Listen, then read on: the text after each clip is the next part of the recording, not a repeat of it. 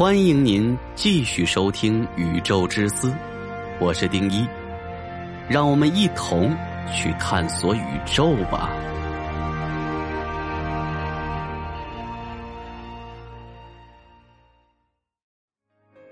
每天一期听得不过瘾的小伙伴们注意了，直接在喜马拉雅搜索《宇宙之思》快更版，或者点击进入主播个人主页，都可以找到。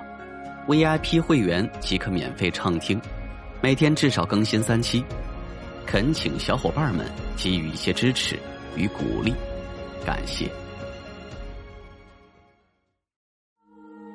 永动机不存在，但为什么分子可以不停的做无规则运动？宇宙经历了大爆炸，才形成现在的宇宙。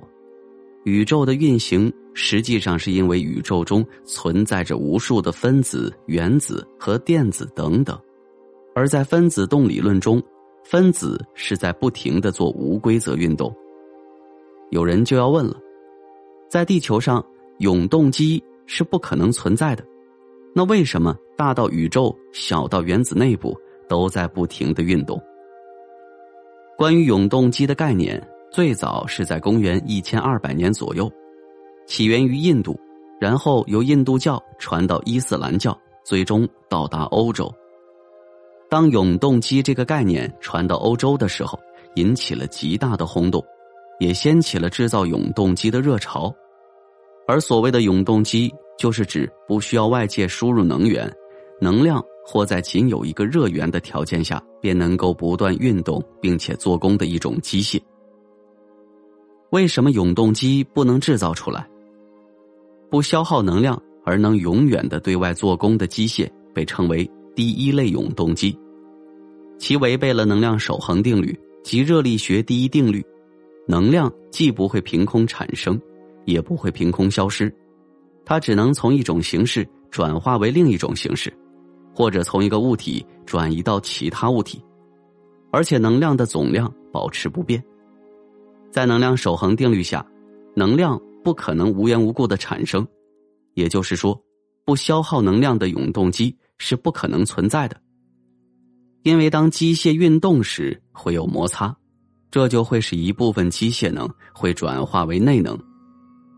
在没有温度差的情况下，从自然界中的海水或空气中不断吸取热量，从而连续的转变为机械能的这种机械，被称为第二类永动机。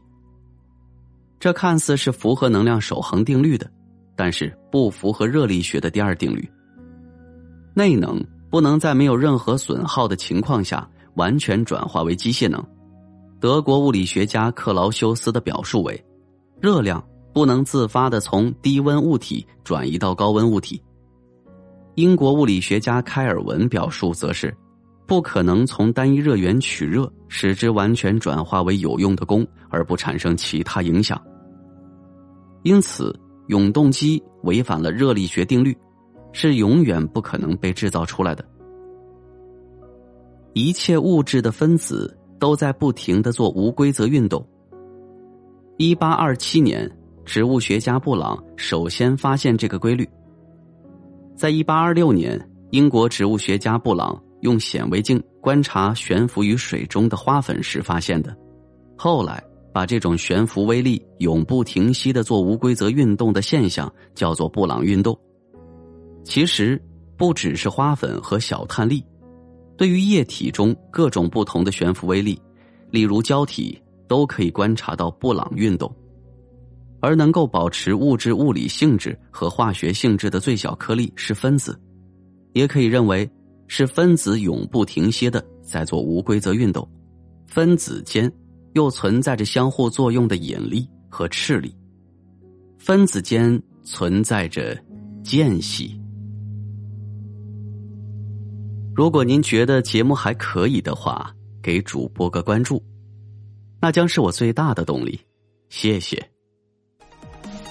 好了，以上就是本期的宇宙之思节目，我是丁一。喜欢的话，点击订阅不迷路。宇宙之思。让您了解更多的宇宙知识。